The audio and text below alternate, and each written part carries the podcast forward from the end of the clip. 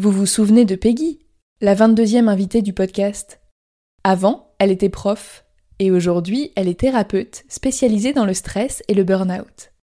Si je vous parle d'elle aujourd'hui, c'est parce qu'elle a déjà accompagné plusieurs auditrices d'avant j'étais prof dans leur reconversion. Et pour aller plus loin, elle a créé le programme Étincelle ta vie pour vous aider à changer de voie et de vie. Il s'agit d'un accompagnement d'un an qui va vous permettre de trouver votre nouvelle voie professionnelle grâce au bilan de potentiel. Mais ce n'est pas tout. Comme une reconversion demande beaucoup d'énergie et de motivation, Peggy vous aidera aussi à retrouver votre vitalité corporelle et émotionnelle pour oser faire le grand saut grâce à l'hypnose, la neuronutrition, la micronutrition et la cohérence cardiaque. C'est ce qu'elle appelle l'accompagnement tête, cœur, corps. Et si vous êtes en souffrance au travail, vous n'êtes pas sans savoir que tout est lié. Je vous donne rendez-vous sur peggygiro.fr pour en savoir plus je remercie Peggy d'avoir accepté de sponsoriser le podcast et je vous souhaite une bonne écoute.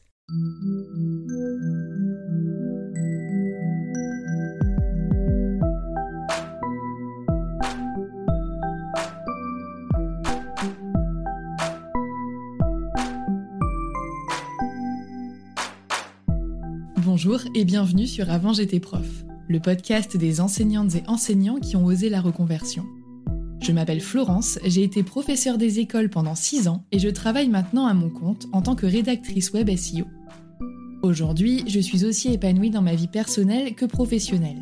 Mais je sais que ce n'est pas le cas de tout le monde et surtout, je suis bien placée pour savoir que le chemin de la reconversion peut être très long. C'est pourquoi j'ai décidé de poursuivre ce projet en enregistrant une troisième saison d'interviews pour partager avec vous les parcours aboutis de professeurs reconvertis. Dans ce 22e épisode, j'ai le plaisir d'accueillir Peggy. Elle a été professeure des écoles pendant 22 ans avant de tomber dans ce qu'elle appelle un cadeau mal emballé. J'ai nommé le burn-out. Aujourd'hui, Peggy va beaucoup mieux. Elle a pris le temps de se soigner, elle a appris à mieux se connaître et elle a obtenu une rupture conventionnelle. Elle est à présent formée à l'hypnose, à la neuronutrition, à la micronutrition et au bilan de potentiel ce qui lui permet d'accompagner les profs, mais pas que, à retrouver leur étincelle comme elle. Dans cet épisode, on parle de santé physique et mentale, de polyvalence, de gratitude et du fait de se sentir à la bonne place. Bonne écoute Bonjour Peggy. Bonjour Florence. Je suis contente de te recevoir dans le podcast parce que ça fait plus d'un an du coup qu'on discute ensemble et euh, tu as sagement patienté, donc je te remercie. Euh, oui, oui, oui plus d'un an, peut-être même un an et demi. c'est possible parce qu'on avait évoqué la saison 2 qui était pleine et euh, j'ai mis beaucoup de temps à commencer les enregistrements pour la saison 3. Donc, mais c'est un plaisir. Tout vient à point à qui sait attendre. je n'aurais pas dit mieux. Est-ce que pour démarrer, tu voudrais bien te présenter, s'il te plaît? Alors, ben, je suis Peggy, Peggy Giraud. Et euh, avant, j'étais prof. Hein, et je me suis spécialisée dans, dans le stress, dans le stress euh, occasionnel, comme par exemple un entretien, un examen, mais surtout dans le stress chronique, comme le burn-out. Voilà, donc maintenant, euh, j'accompagne les profs, mais pas que, hein, les femmes en général qui sont épuisées, stressées par leur travail hein, et qui veulent se libérer du stress, se relever de leur burn-out, puis retrouver euh, un job qui, qui soit épanouissant. Voilà. Puis pour ça, euh, j'utilise, je me suis formée dans plein de choses pour accompagner les personnes en façon euh, tête, cœur, corps. C'est-à-dire aussi bien pour retrouver sa stabilité émotionnelle, donc le cœur, avec l'hypnose, la psychologie positive, que corporelle, parce que voilà, hein, le stress, ça, épuise. Donc, je me suis formée à la neuronutrition et la micronutrition, qui sont pas très connues encore. Et puis, pour retrouver le job épanouissant, hein, euh, pour être dans notre flow, je me suis formée au bilan de potentiel. Donc, euh, plein d'outils pour accompagner mes collègues euh, profs, mais pas que, hein, toutes femmes épuisées. Bon, j'ai quelques hommes. Peut-être qu'ils sont moins épuisés que les femmes, qui sait? Alors en fait, c'est qu'ils n'osent pas forcément demander euh, de l'aide. Ça ne m'étonne pas. C'est souvent le cas, malheureusement. Nous, on a nos billets en tant que femmes. Et eux, je pense qu'en tant qu'hommes, euh, subissent aussi certaines pressions sociales où tu n'oses pas forcément euh, montrer tes faiblesses, entre guillemets, qui peuvent, j'imagine, après se révéler être des forces. Parce que le fait d'aller de l'avant comme ça et de se faire accompagner, finalement, t'apprends aussi à te connaître et ça peut être pour un bien, mais voilà, il y a ce moment désagréable où il faut accepter qu'il y a quelque chose à changer. Et c'est vrai que c'est pas toujours évident. Tout à fait. Si tu reviens sur euh, ton parcours depuis euh, ta jeunesse, qu'est-ce que tu as suivi comme étude et qu'est-ce qui t'a poussé au tout départ à devenir prof? Alors, si je dois revenir dans ma jeunesse, eh ben moi, j'étais la bonne élève, perfectionniste, euh, avec des parents euh, issus d'une catégorie socio-professionnelle très défavorisée, donc avec une forte pression. Fallait bien réussir à l'école. Euh, à 4 ans, j'ai eu mon premier tableau de maîtresse. et quand j'ai dit que je voulais être maîtresse, eh ben, mes parents étaient aux anges. C'était un peu une revanche. Mes parents n'ayant obtenu que leur certificat d'études primaires, hein, euh, donc euh, de simples ouvriers. Donc, par vocation, je suis, devenue prof des écoles, mais aussi par loyauté familiale. Hein, euh. Enfin, ça, je l'ai compris que récemment. Hein. Et qu'est-ce qui t'a plu dans ce métier et qu'est-ce qui, à l'inverse, t'a déplu puisque du coup, aujourd'hui, tu n'y es plus? Bon, moi, j'ai fait un bac scientifique. donc, voilà, j'aimais apprendre. Donc, dans ce métier, on apprend. J'ai toujours aimé enseigner, en fait. en fait, je trouve que c'est un métier très, très passionnant. Mais dans ce métier, il me manquait toujours quelque chose. Puis je me suis fait agresser euh, il y a dix ans, dix ans de cela par une maman à la sortie d'école. Enfin bon. Donc en fait, quand j'ai exercé ce métier, il me manquait quelque chose. Donc j'ai cherché ça dans, différentes écoles. Donc je suis allée enseigner en école rurale, en, école euh, en classe unique, en école urbaine, euh, en Charente, dans le Rhône, en école internationale au Québec, euh, en RED Plus en Martinique. Enfin bon, ça c'était génial dans le métier, c'est parce qu'on peut voir plein de, de, paysages professionnels. Donc je me suis dit, ouais, bon, maintenant j'ai plein de choses dans mon bagage, donc euh, ok, je vais passer PEMF. Bon, je pensais que ce serait top. Mais bah, il manquait encore quelque chose. Alors après, je suis passée conseillère pédagogique, puis assistante de prévention des risques psychosociaux. Et puis là, Là, j'ai découvert l'envers du décor. Puis j'ai pas aimé du tout, du tout, du tout, du tout ce que j'ai vu. C'était pas vraiment en accord avec mes valeurs. On m'a fait faire des choses. Euh, on a abusé de ma bonne volonté. Enfin, de, de, je suis toujours une bonne élève, donc je voulais faire bien. Puis voilà. Puis le stress, le stress, le stress. Donc c'est sur ce type de poste-là que finalement le burn-out est arrivé. C'était ton dernier poste? En fait, euh, ça a commencé quand j'étais enseignante, surtout quand je, commence, quand je me suis fait agresser, puis ça s'est installé petit à petit, euh, mon burn-out en fait. Hein. Tout, tout, doucement, tout doucement. Parce que c'est très insidieux, hein, le, burn-out. C'est un petit peu de stress, puis après il y a des vacances, on se repose, puis après on retombe dedans, puis on se repose encore, on pense que ça va aller mieux, enfin on prend sur soi. Puis euh, mon corps a commencé à dysfonctionner, donc ma mâchoire qui était bloquée. Après j'ai eu des problèmes euh, d'adénomiose, donc il a fallu enlever l'utérus. Enfin, tout, mon corps commençait à dysfonctionner à cause du stress chronique, mais moi je m'en rendais pas compte. Puis en plus je savais même pas ce que c'était que le burn-out, donc. Euh, voilà, j'avais même créé un petit groupe d'entraide sur Facebook, Étincelle ta vie, pour, pour les femmes qui rentraient du travail épuisées comme moi. Bon, ça nous aide bien, mais voilà. Puis un jour, mon corps, il a dit stop. J'ai fait une aponevrosite plantaire, je pouvais plus marcher. Oui, effectivement, c'est un stop euh, clair et précis. Disons que j'avais pas voulu écouter mon corps. Hein. Je, voulais donner aux élèves, je voulais donner après aux enseignants quand je les formais. Voilà. Mais, mais mon corps, à un moment, il a dit bon, allez, c'est bon là. Hein. il t'avait envoyé quelques signaux que tu n'avais pas très bien écoutés aussi, il faut dire. Tu vas être un peu déçu là, la bonne élève que tu es d'habitude, quand même. Bonne élève pour les autres, mais pour moi, euh, Exactement, c'est le souci de beaucoup trop d'enseignants malheureusement. Oui, oui. Voilà, et puis j'ai fini totalement brûlée. Hein. Mais, mais les, les, les, médecins ne comprenaient pas en fait ce que j'avais. Ah, ils n'arrivaient pas à mettre en relation euh, les différentes pathologies, quoi. Non, non, non, non, parce qu'en fait, le burn-out, c'est quand même 130 euh, symptômes différents. Comme c'était des spécialistes, ils ne faisaient pas le lien entre tout ah ça. Donc, euh, ben, c'est en fait c'est une psychologue du travail qui m'a fait passer un bilan de potentiel et grâce au bilan de potentiel, j'ai compris que je surexploitais mes potentiels faibles et que je sous-exploitais mes potentiels forts. Donc, ce qui fait que j'étais pas alignée en fait. D'accord. Et euh, un bilan de potentiel, c'est l'équivalent d'un bilan de compétences ou c'est différent? C'est un peu différent parce que euh, là, on ne se base pas sur tes centres d'intérêt, on se base sur ton profil cognitif professionnel. Donc pourquoi tu es fait en fait? Et en fonction de ton profil cognitif professionnel, ça va définir, définir des secteurs et des fonctions.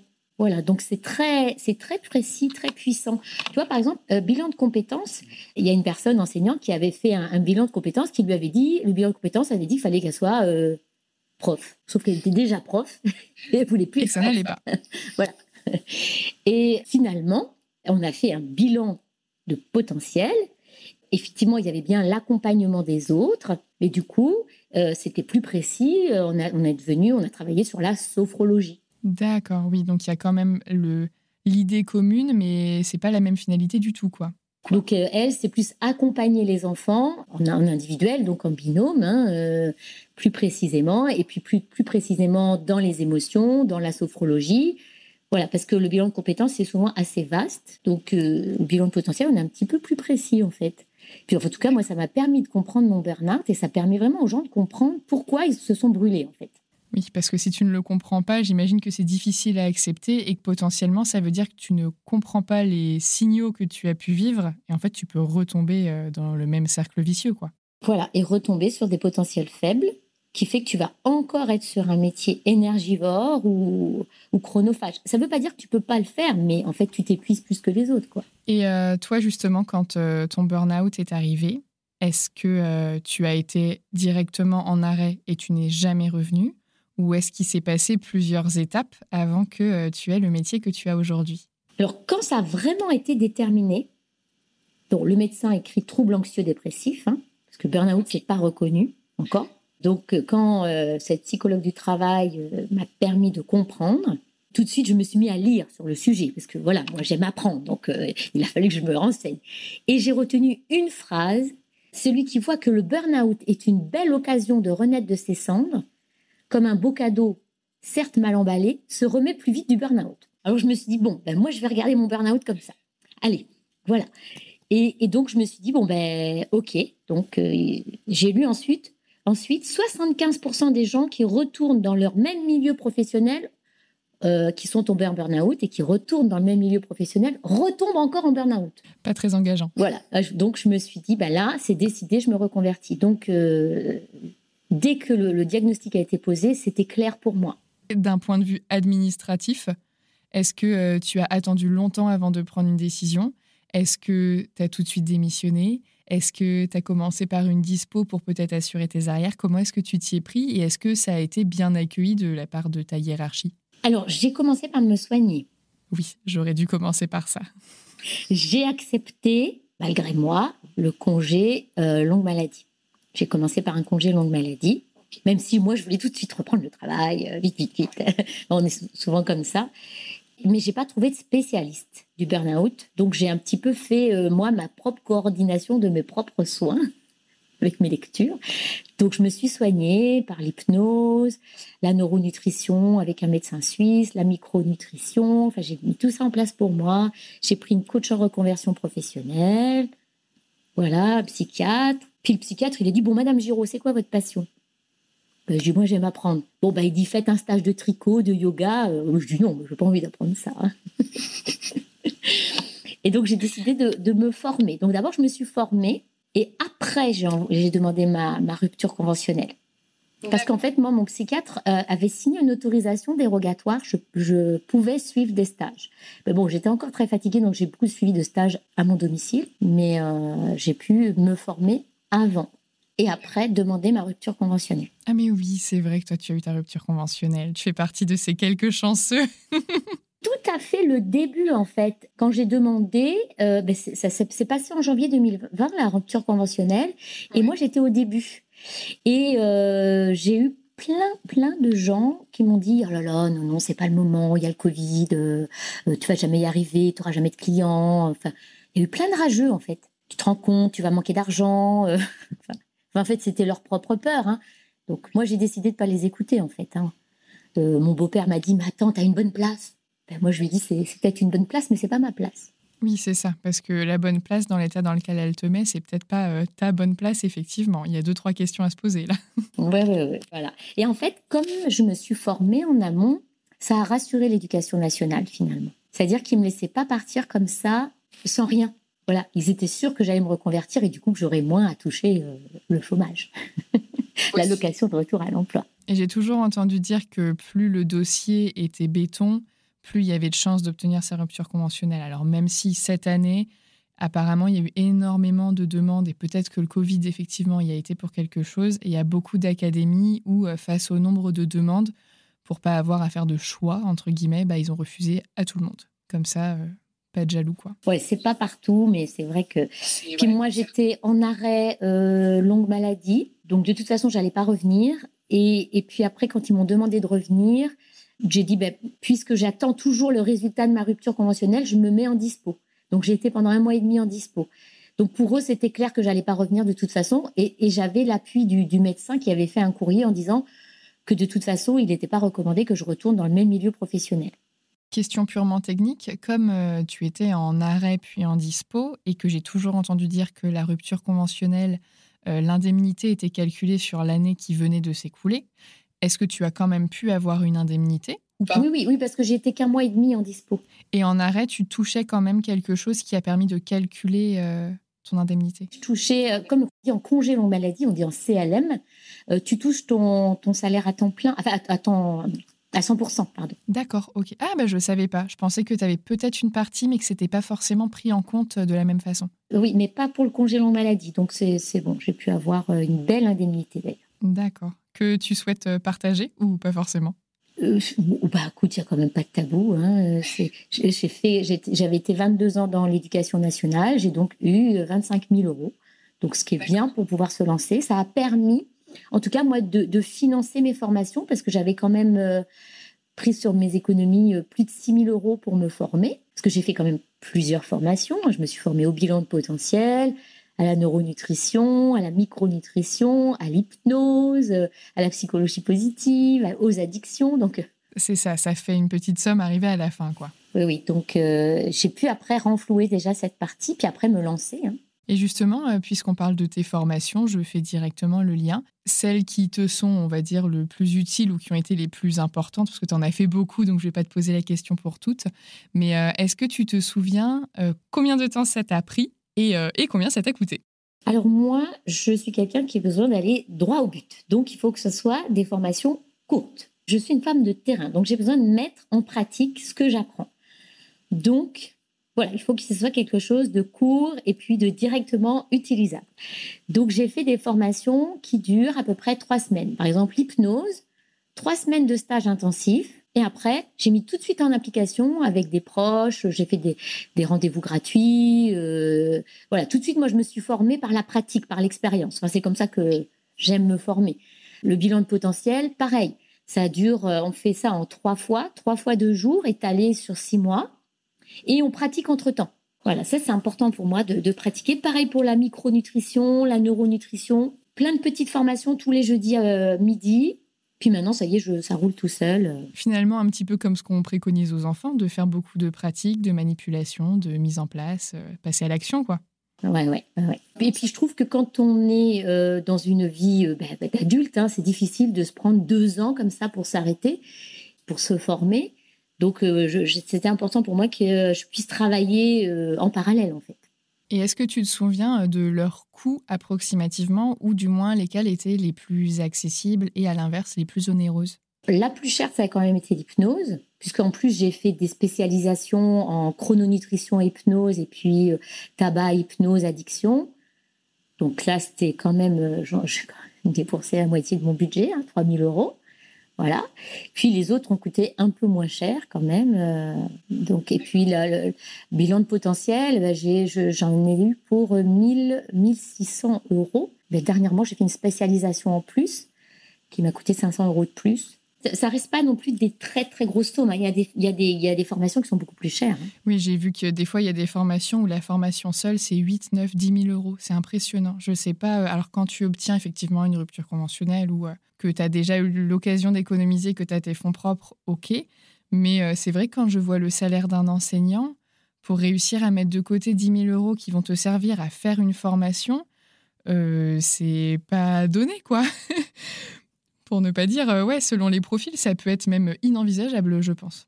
Ça, c'est ce qui a été le plus dur pour moi, hein, de, prendre des décisions financières sans savoir si j'allais avoir un retour sur investissement. J'avoue que dans ma reconversion, c'est ce qui a été le plus dur. Mais bon, on s'en sort. Hein. Oui, oui, oui. Mais je compatis parce que moi, ça faisait partie des, de mes questionnements quand j'ai voulu me reconvertir. La formation que j'ai choisie, j'y ai pas mal pensé. Du coup, j'ai eu la chance d'avoir des retours de personnes avec qui j'ai pu discuter de vive voix.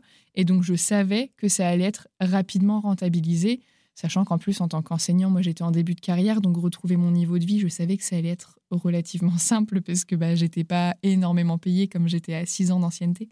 Donc, euh, mais oui, ça fait partie des questionnements entre bah, est-ce que c'est une dépense ou est-ce que c'est un investissement? Voilà, mais j'aide beaucoup les enseignants dans cette peur-là, la peur du manque, la peur de manquer.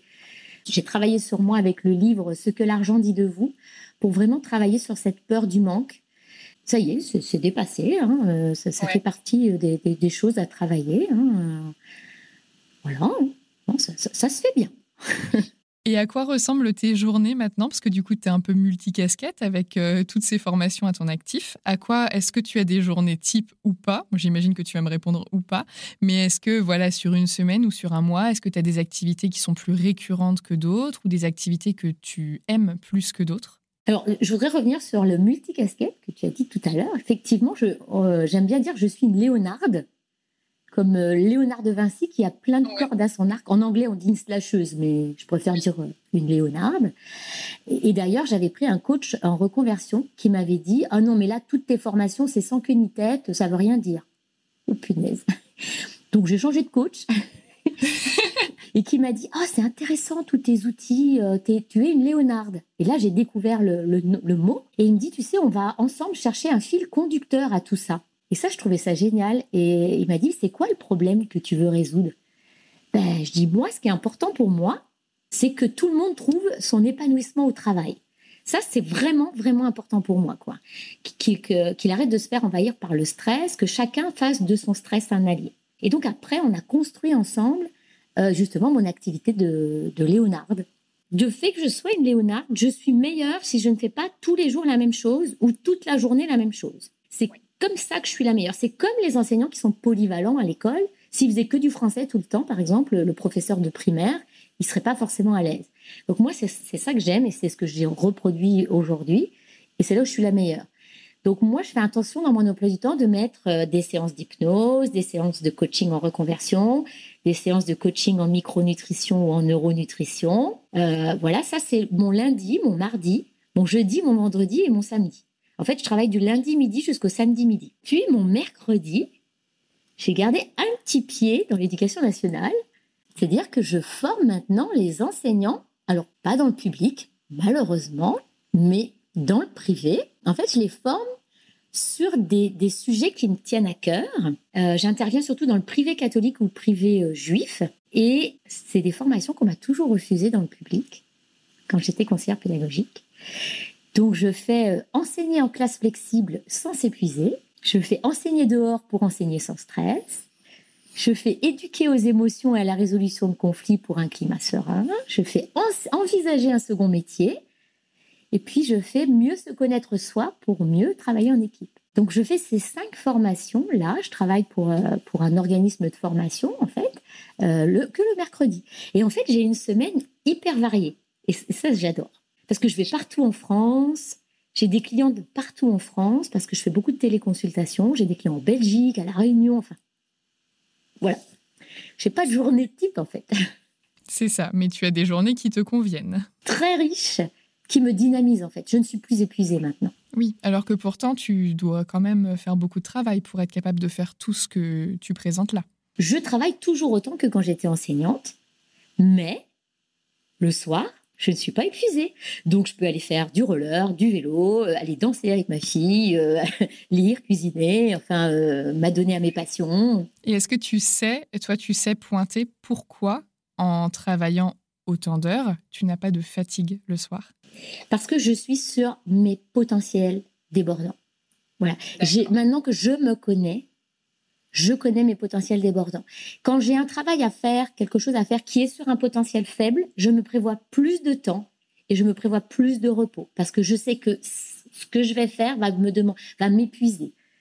Donc je m'organise autrement maintenant que je me connais mieux en fait. J'ai développé aussi des outils pour le stress parce que je les apprends aux autres, donc bien je les fasse pour moi quand même. donc la cohérence cardiaque, ça c'est quelque chose que je travaille beaucoup avec les, les clientes Et euh, je la mets beaucoup en place et je sais que c'est le meilleur outil de gestion du stress. Euh, toute l'alimentation anti-stress, bah, je l'applique pour moi hein, quand même. Oui, aussi. Mais justement, puisque là tu le mentionnes précisément, moi, c'est les deux termes que j'ai vus sur ton site internet pour lesquels je me suis dit, ah, ça, je sens que ça va pas être connu. C'est donc la cohérence cardiaque et la micronutrition, c'est ça Et neuronutrition. Est-ce que tu peux euh, expliquer au grand public et à moi en quoi ça consiste exactement Comment ça fonctionne Quels sont les effets euh, En quoi ça peut être utile à quelqu'un? En fait, c'est réutiliser notre, nos clés intérieures. Hein. Tout simplement, c'est la respiration et l'alimentation. C'est la base de la vie. Hein. La respiration, hein, c'est la première chose qu'on fait à la naissance. C'est la dernière chose qu'on fait euh, à notre mort. Et c'est absolument gratuit, la respiration. En fait, la cohérence cardiaque, c'est grâce à la respiration, c'est se mettre en cohérence avec son cœur, notre cœur qui s'emballe quand on est stressé, par exemple. Hein, eh bien, on va se remettre en cohérence, on va ainsi appuyer sur notre nerf vague et on va ainsi se relaxer, simplement. Donc, euh, il y a plein d'outils, plein d'applications euh, de cohérence cardiaque. D'ailleurs, je l'enseigne aussi aux enseignants pour qu'ils mettent en place avec leurs élèves. C'est simplement par une respiration par en, en 5 secondes d'inspire, 5 secondes d'expire pendant 5 minutes. Et ça, trois fois par jour. Et si on veut aller plus loin dans la relaxation, c'est 4 secondes d'inspire pour 6 secondes d'expire. Donc ça fait encore 10. Ça fait encore 10 secondes. Et ça encore pendant 5 minutes. Et ça, ça a des effets pendant 4 heures. Ah bah c'est rentable. C'est gratuit, c'est magique.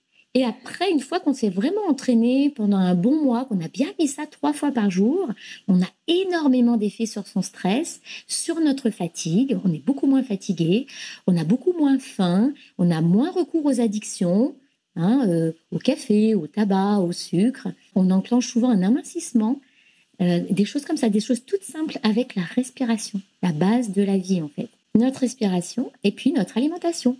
C'est la micronutrition la neuronutrition. C'est comment nourrir nos neuromédiateurs, donc les, messagers entre nos neurones, pour, euh, pour stabiliser nos émotions, pour être motivé, concentré, pour apprendre, euh, pour bien dormir aussi. voilà. Donc on apprend à se nourrir pour éviter de s'épuiser. Mais qui dit micronutrition ne veut pas dire se nourrir peu. Et non, non, pas du tout. Non, non, parce qu'en fait, le micro veut dire micronutriments on va aller voir les petits, les micronutriments. Donc, bon, ceux qui sont connus, par exemple, magnésium, fer, ceux-là, ils sont très connus. Mais par exemple, il y en a qui sont beaucoup moins connus.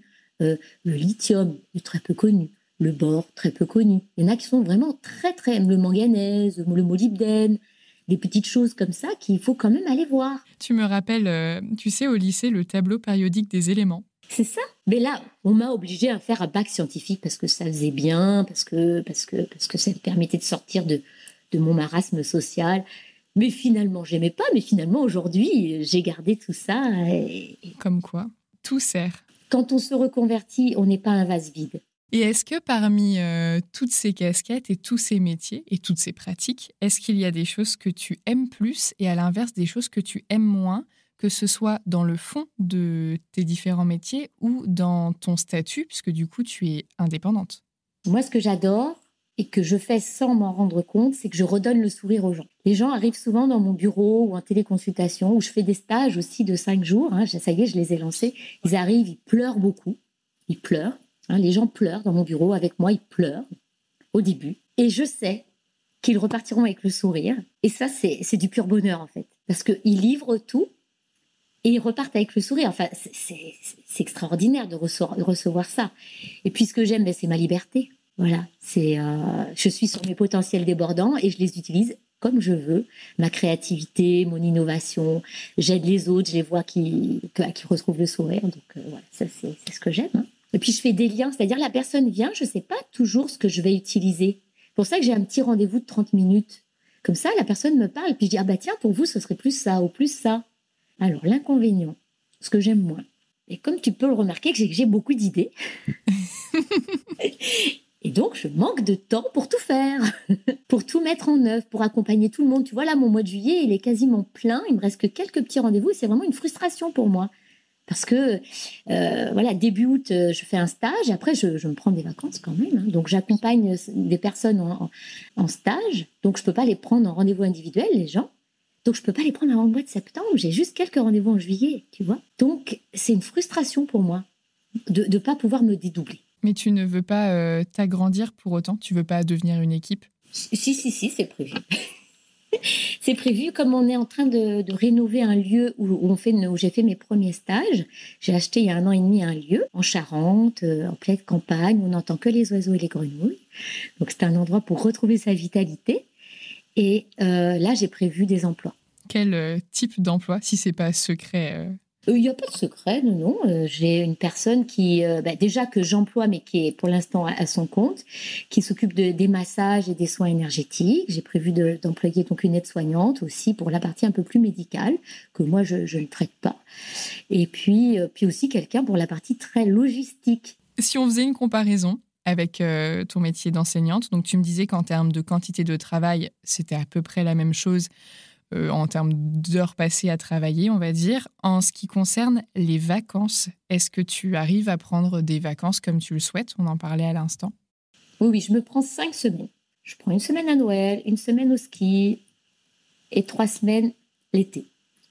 Et laisse-moi deviner, tu trouves que 5 vraies semaines de vacances, c'est plus reposant que 14 semaines de fausses vacances Alors là, mais totalement.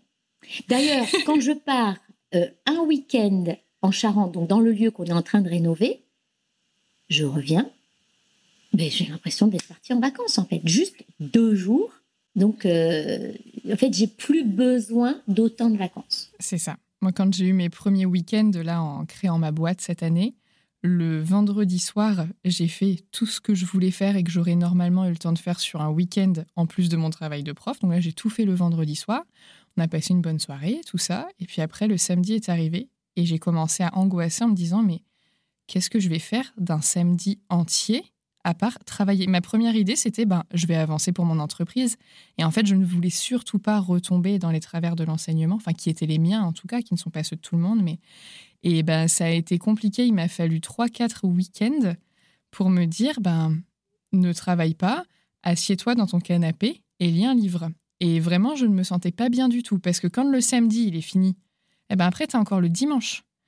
Et ben vraiment, je te jure que tu sais vraiment pas quoi en faire de tout ce temps-là. Je, vraiment, j'étais perdue. Au début, moi, je savais pas quoi en faire. Donc, effectivement, du coup, je travaillais tout mon samedi. Je ne prenais que mon dimanche de repos. Il bah, faut dire, j'avais peur que mon entreprise ne fonctionne pas.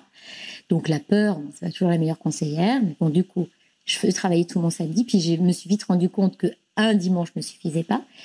Mais en fait, c'est parce que quand j'étais dans l'enseignement, je n'avais pas développé de passion à côté. Donc, je ne savais pas me reposer. Donc, maintenant, j'ai des passions à côté. Je fais du vélo, par exemple. J'aime aller courir. J'aime. Euh, là, je me suis euh, redécouvert un nouveau truc, c'est faire du roller. Je sors avec ma fille, je vais au concert. Enfin, j'ai découvert, je me suis redécouvert grâce à ce temps libre. Et donc, le fait de faire ce genre d'activité fait que le lundi, euh, mais j'ai qu'une hâte, c'est de reprendre le travail, en fait. Et donc, moi, je regrette de ne pas être partie plus tôt. Oui, bah j'allais bientôt te demander si tu avais des regrets, mais écoute, on peut y venir maintenant, on reviendra sur la fameuse question du salaire plus tard, mais oui, tu n'as pas d'autres regrets que celui-ci, et celui-ci pourquoi? Non, le seul regret que j'ai, c'est de ne pas être partie plus tôt. Vraiment, c'est, je n'ai qu'un regret, hein, c'est celui-là. Parce que je me suis abîmé la santé. Bon, là, j'ai tout, ça a été très long, hein, j'avoue, pour tout remonter, tous mes micronutriments. Euh enfin ma, santé émotionnelle, ça a, été long, hein, mais, mais, euh, mais pourquoi j'ai été m'enterrer si profond en fait? Pourquoi je suis pas partie plus tôt? Alors je sais aujourd'hui pourquoi. C'est parce que quand on est en période de burn-in, c'est juste avant le burn-out, on est sourd, aveugle à sa souffrance. On se dit, faut absolument que je tienne, mais comment ils feront sans moi euh, Mais franchement, les élèves, je me suis engagée sur ce projet, puis il y a ce voyage, puis il y a ce truc, puis et puis qu'est-ce qu'ils vont dire les parents? Mais j'ai écouté tout ça. Mais en fait, mais j'aurais jamais dû. J'aurais dû écouter mon corps, euh, mon cœur qui voulait partir. Donc le seul regret, c'est de pas être parti plus tôt. Mais est-ce que tu penses que si tu étais parti plus tôt, tu aurais eu la même qualité de vie aujourd'hui? Parce que des fois, on n'est pas près de la même façon quand on part en avant. Non, non, mais c'est pour ça que le burn-out est un beau cadeau, mal emballé, mais un beau cadeau. Parce que du coup, je me suis découverte et j'ai découvert ce qui était vraiment important pour moi, c'est l'épanouissement professionnel. Donc, grâce à ça, Hein, ça m'a permis maintenant, je sais que je veux euh, aider les gens à, retrouver, à trouver leur épanouissement professionnel ou à le retrouver en tout cas. C'est ça. Et toi, tu en es consciente, mais c'est vraiment un grand plus dans la vie quand on est capable de trouver du positif dans tout. Parce qu'on a une capacité à accepter qui est beaucoup plus importante. Et pour aller de l'avant, je trouve que c'est plus facile parce qu'on trouve du beau dans tout ce qu'on voit en fait. On trouve des bonnes raisons à tout, des bonnes excuses, des bonnes motivations, des... Oui, oui, mais pour moi, c'est parce que je pratique la gratitude tous les soirs depuis quatre ans. Tous les soirs. C'est une discipline, on le fait sur le groupe Étincelle ta vie. Tous les soirs depuis quatre ans, je pratique la gratitude et on le fait en groupe. On l'écrit ensemble sur le groupe Facebook. Et ça, vraiment, ça a changé ma vie. Et, ça, et ça change la vie de plein de personnes que j'accompagne, en fait. Et du coup, si je reviens juste en arrière sur une dernière comparaison avec le métier d'enseignant, au niveau du salaire, toi, quand tu es parti après 22 ans d'enseignement, est-ce que tu te souviens combien tu gagnais? Et est-ce que tu as pu garder ton même niveau de vie actuellement? Et si oui, est-ce que tu es d'accord de parler en chiffres? Alors, je gagnais 2300, 2200. Donc euh, voilà, toutes les heures que je faisais, à l'inspection notamment, à la fin. Et euh, aujourd'hui, euh, bah, ça dépend des mois, hein, parce que je suis bien sûr, c'est pas, pas fixe. je double mon salaire donc ce qui n'est pas rien. Et puis, c'est m'arrivé un mois, j'ai triplé mon salaire. Mais du coup, je l'ai réinvesti parce que faut assurer ses arrières. Dans une formation, j'imagine? Tout à fait. Donc, j'ai assuré mes arrières et puis j'en je, mets de côté. Donc, euh, maintenant, j'en mets beaucoup de côté pour mon entreprise au cas où. Je me contente du salaire que j'avais quand j'étais enseignante et je place le reste pour pouvoir donc rénover ce lieu qui est si important pour moi, surtout ça une connotation familiale. C'est un pas un héritage. On a acheté à mes beaux-parents, mais c'est important pour moi de faire ce lieu euh, en, honneur à mon beau-père, donc euh, qui s'est toujours battu professionnellement. Donc ça a beaucoup beaucoup de sens. Et maintenant, mon credo, c'est crois en toi et fonce, tu brilleras. Et c'est le credo de c'est le credo de mon entreprise maintenant. J'aide les gens à croire en eux et puis puis, puis à foncer quoi. Hein.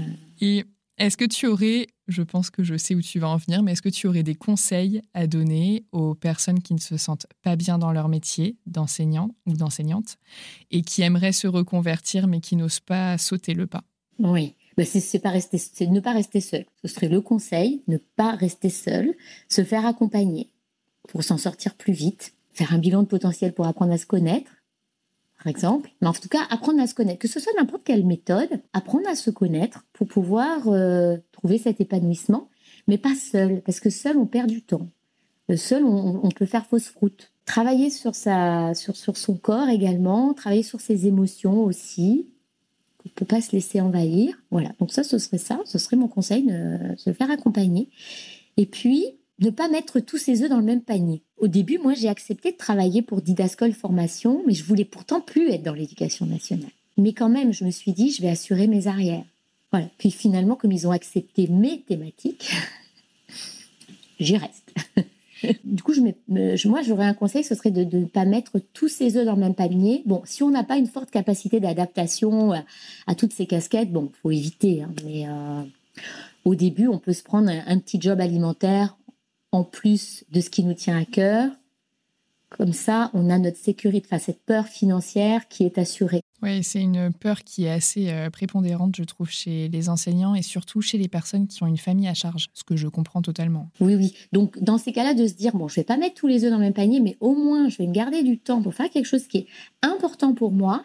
Du coup, je vais accepter plus facilement de, de, me, de me lancer, en fait. Et est-ce que tu pourrais compléter la phrase Avant, j'étais prof, aujourd'hui, je suis Je suis épanouie professionnellement et je suis, je suis une personne qui aide les gens à faire de leur stress un allié et à trouver leurs belles étincelles intérieures, voilà, pour briller au quotidien. C'est mignon dit comme ça. je fais un petit euh, saut dans le passé il me semble que tu avais rejoint, en tout cas je t'ai vu dessus, le site internet d'Elodie, prof, et ensuite que moi j'avais interviewé dans l'épisode 7, donc à la saison 1, ça date maintenant. Mais donc j'ai vu qu'elle avait toute une équipe présentée sur son site internet avec plusieurs coachs ou personnes qui peuvent accompagner les gens. Et donc toi, tu as rejoint cette équipe-là principalement toujours dans la thématique euh, burn-out et stress, c'est ça? Burn-out, stress, retrouver un job épanouissant, trouver sa voie professionnelle oui, oui.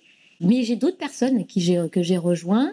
Par exemple, j'ai rejoint Marie-Laure André qui travaille sur, euh, sur la nutrition. J'ai rejoint, j'ai rejoint les laboratoires Physiosens aussi euh, pour la micro et la neuronutrition. J'ai toujours la partie burn-out et, et nutrition. Enfin, j'ai, comme je dis, hein, je ne mets pas tous mes œufs dans le même panier. Tu as bien raison. C'est ce que je fais aussi. On ne sait jamais parce que c'est vrai que certains entrepreneurs à leur compte pour qui ça se passait très bien, eh ben, tu vois, il suffit d'une pandémie pour que ça ne se passe plus bien du tout. Quand on est enseignant, on a quand même cette force, enfin en tout cas pour les enseignants du, premier degré d'où je suis issue, c'est d'être polyvalent. Donc autant utiliser notre force. Voilà, puisqu'on s'est entraîné pendant des années à être polyvalent. Donc euh, voilà, utilisons-le encore. C'est ça, et je pense même que si on va plus loin et si on remonte en arrière, les personnes qui choisissent le professorat des écoles sont déjà des personnes qui sont intéressées par tout ce qui est multitâche, par la diversité, par l'apprentissage, etc. Donc en fait, c'est quelque chose qui te plaît, qui t'intéresse déjà, que tu développes en tant que prof. Et effectivement, c'est dommage de s'en priver après. quoi. Bon, après, c'est sûr qu'il faut quand même essayer de trouver un fil conducteur, sinon ça peut être quand même épuisant. Oui, c'est ça, tu fais tout et rien. Des fois, ça peut être un peu stressant pour la personne en face. C'est ça. Donc moi, c'est épanouissement professionnel, voilà, sans stress. Eh bien, écoute, Peggy, je te remercie à la fois pour cette interview et euh, à la fois pour tout ce que tu fais maintenant par ta nouvelle carrière, parce que ben, je suis sûre que tu aides beaucoup de monde et ça permet aussi de mettre le burn-out en avant. Et comme je te le disais euh, hors micro tout à l'heure, je pense qu'on n'y est pas assez euh, formé et qu'on ne sait pas assez de choses dessus et qu'on ne sait pas reconnaître ces signes. Et voilà, ça peut vite être compliqué. Donc, euh, je trouve ça super que toi, tu mettes ça en avant, que tu oses en parler et que ce soit pas un tabou, justement. Merci, Florence.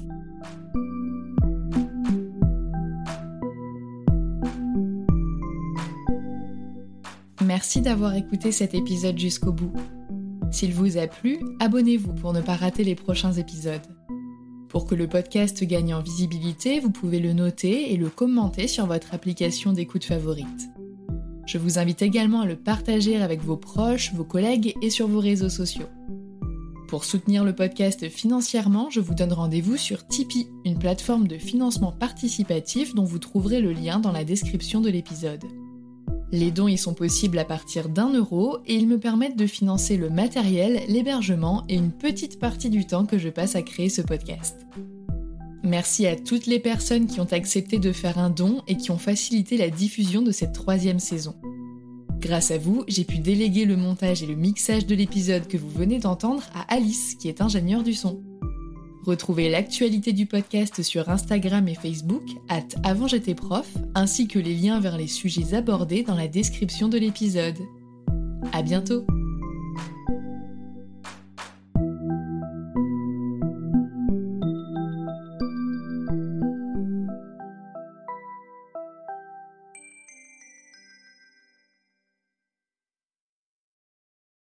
Vous vous souvenez de Peggy, la 22e invitée du podcast? Avant, elle était prof, et aujourd'hui, elle est thérapeute spécialisée dans le stress et le burn-out.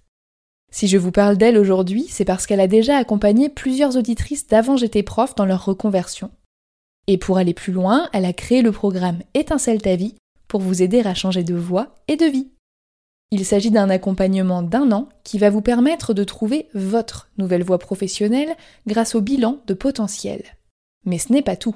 Comme une reconversion demande beaucoup d'énergie et de motivation, Peggy vous aidera aussi à retrouver votre vitalité corporelle et émotionnelle pour oser faire le grand saut grâce à l'hypnose, la neuronutrition, la micronutrition et la cohérence cardiaque. C'est ce qu'elle appelle l'accompagnement tête, cœur, corps. Et si vous êtes en souffrance au travail, vous n'êtes pas sans savoir que tout est lié. Je vous donne rendez-vous sur peggygiro.fr pour en savoir plus je remercie Peggy d'avoir accepté de sponsoriser le podcast et je vous dis à très bientôt.